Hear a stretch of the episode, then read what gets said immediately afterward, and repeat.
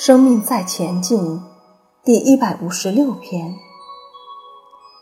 如是因，造如是果。东方自古就有一个观点，叫做“天下为公，世界大同”。圣贤告诉我们要世界大同，然后人们搞分裂，人心的分裂，分你我，叫做分别心。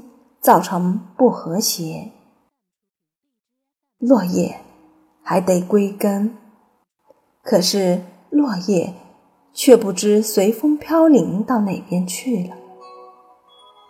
我们继承了过去的个性，假如岳飞重新轮回到这一世来，他会拥有过去式的某种人格特质。三国的关云长，如果。投生到这个世界来，也会带上上一世纪的人格特质来。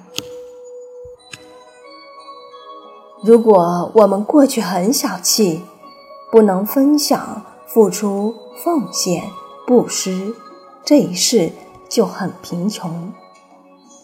所以，我们就开始学会分享、付出、服务、奉献、布施。不管是财师、法师、无畏师，一个微笑也可以，搬个椅子也可以，扫扫地也可以。如果现在打工也要收钱，代表打工是有代价的。这就是让过去等于现在，等于未来。如是因。造如是果，不同的因造不同的果。